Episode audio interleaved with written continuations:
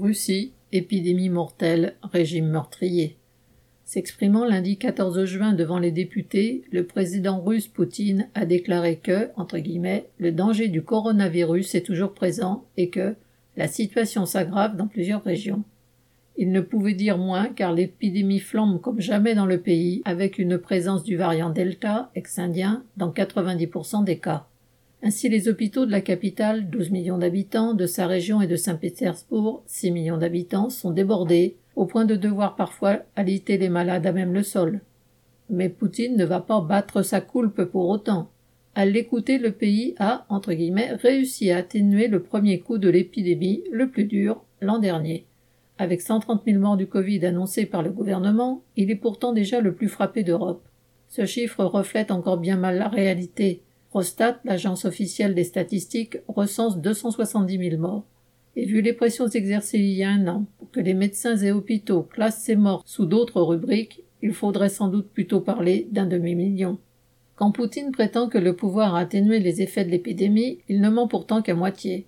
En avril, lors de son adresse annuelle à l'Assemblée fédérale, il a pu affirmer que, entre guillemets, les profits du secteur privé et de l'économie promettent de battre des records cette année et le régime s'y est employé de bien des façons, en limitant l'information sur le Covid à conseiller le port du masque, en incitant la population à continuer à aller au travail, en ne recourant pas à des mesures qui auraient été vues comme contraignantes.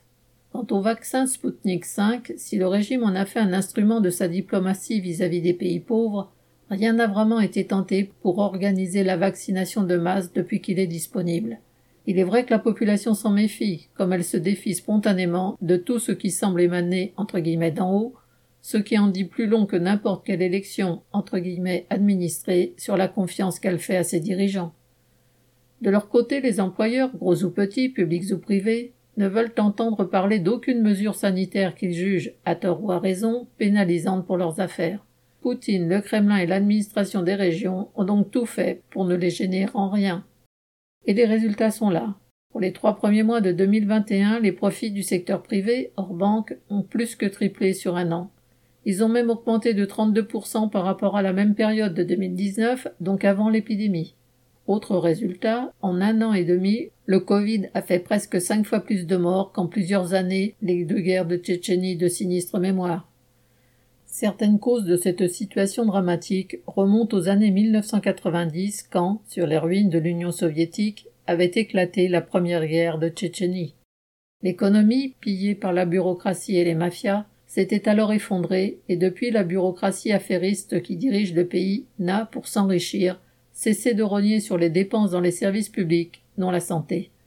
Partout on a fermé des lits et des hôpitaux, licencié du personnel médical de façon quasi continue, Selon les chiffres officiels, le nombre de médecins épidémiologistes et celui des dans les services des maladies infectieuses ont diminué de 60% en moins de 30 ans.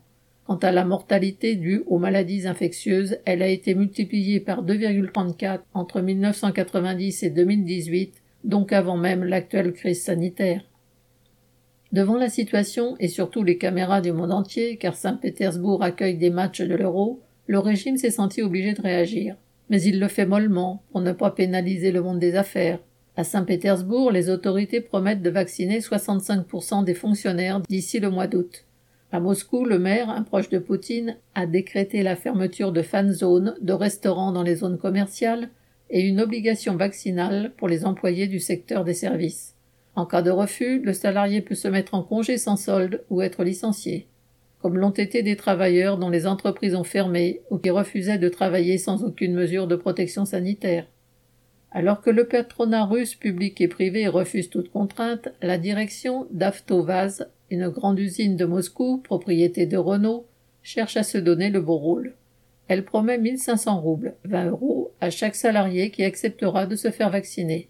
C'est ce que touche par mois un ouvrier au chômage, et c'est bien insuffisant même pour survivre dans une grande ville. Comme des législatives auront lieu en septembre sur fond de défiance généralisée de la population, Poutine y va de ses promesses. Il vient d'annoncer des centaines de milliards de roubles pour améliorer les transports publics, les routes, rénover les écoles et renforcer le système de entre guillemets convalescence médicale.